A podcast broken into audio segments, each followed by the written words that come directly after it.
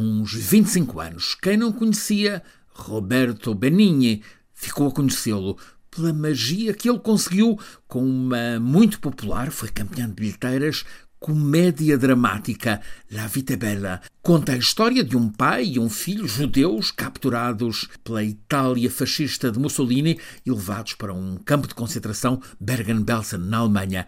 Neste filme, A Vida é Bela, temos o pai, que é Benigni, a criar, ao melhor estilo de Charlot, Charlie Chaplin, um relato alternativo, fantasia entre o jogo e a fábula, de modo a que o filho pequeno não tome consciência da tragédia que lhes está a acontecer a eles e a tantos milhões de perseguidos pelo nazifascismo.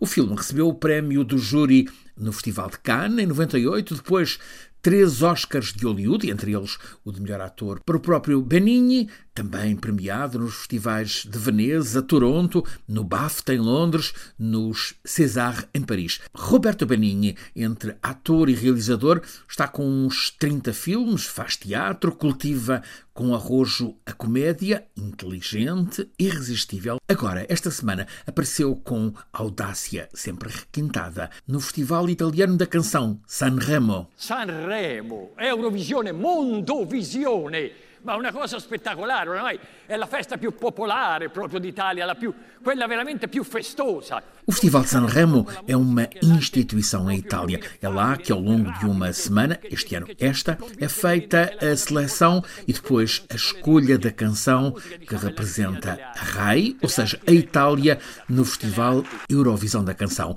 Uma participação com grande tradição em Itália, canções muito populares. O Festival de Sanremo tem sempre números recorde de audiência em televisão. Roberto Benigni foi a Sanremo, não para cantar, foi para intervir. Começou por lamentar não ter aprendido a dançar porque assim poderia exibir-se a bailar e a mostrar como está feliz naquele palco. Ma perché? Perché non ho imparato a fare danza per mostrarvi quanto sono felice? Un passo di mambo, di calipso. Buonasera, presidente Sergio Mattarella. O recém-reeleito, respeitadíssimo pela Itália sensata, presidente da República Sergio Mattarella, entendo que se vai à pompa solene da abertura da temporada de ópera no Teatro alla Scala de Milão, também deve estar num grande acontecimento nacional popular como é o Festival de Sanremo.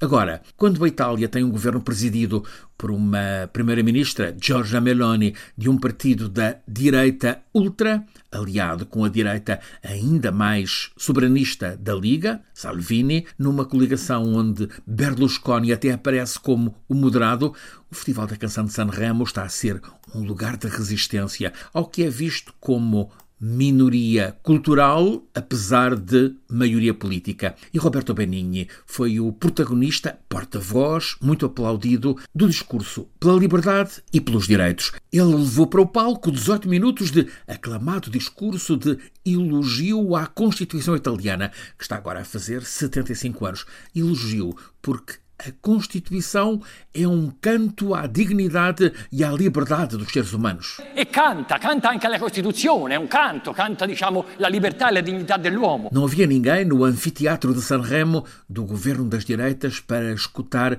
este comício de Benigni.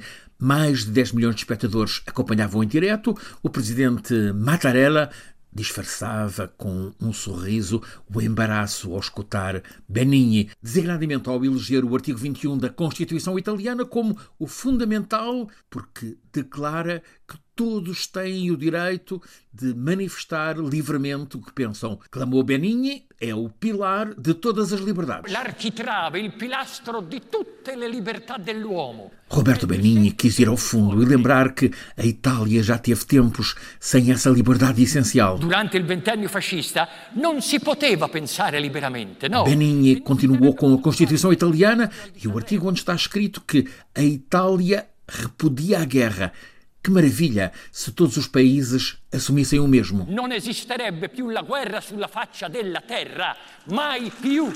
Nessuno, nessuno Stato potrebbe invadere un altro Stato. A festa italiana, que é o Festival de Sanremo, teve 18 minutos com o comediante Roberto Benini como tribuno, um dado. Foi com ele que a audiência de televisão tocou o máximo, perto dos 15 milhões de pessoas.